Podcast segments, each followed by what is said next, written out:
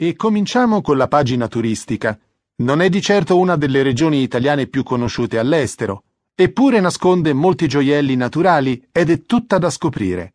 Ascoltiamo un articolo che ci parla del Gran Sasso e della Maiella, i parchi nazionali dell'Abruzzo.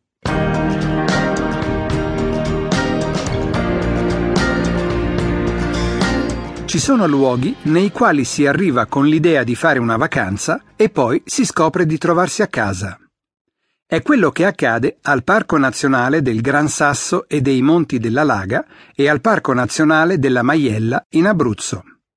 Sarà perché fra queste rocce l'uomo abita da sempre, come mostrano i ritrovamenti di civiltà del Paleolitico.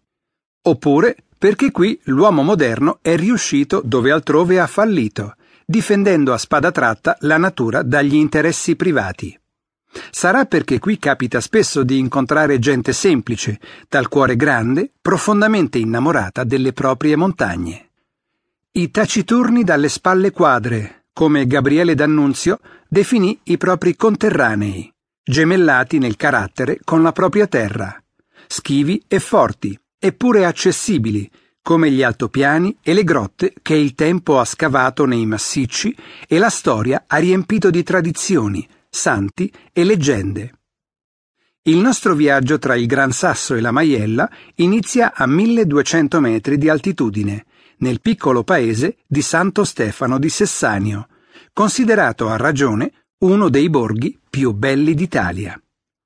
Ci racconta la sua storia Lorenzo Baldi, accompagnatore di mezza montagna e nostra guida all'interno del parco. La storia di Santo Stefano è una storia speciale di intraprendenza e continua rinascita. Situata in una posizione strategica per il commercio della lana, la romana Sextanzio era diventata in epoca rinascimentale un importante possedimento della famiglia Medici di Firenze.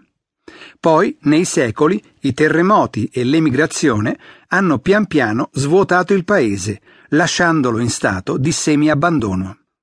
Dal 1994 il giovane imprenditore Daniele Kilgren ha trasformato la maggior parte dell'abitato in un albergo diffuso, dal nome Sextanzio, rispettoso della storia e della tradizione, al tempo stesso elegante e spartano.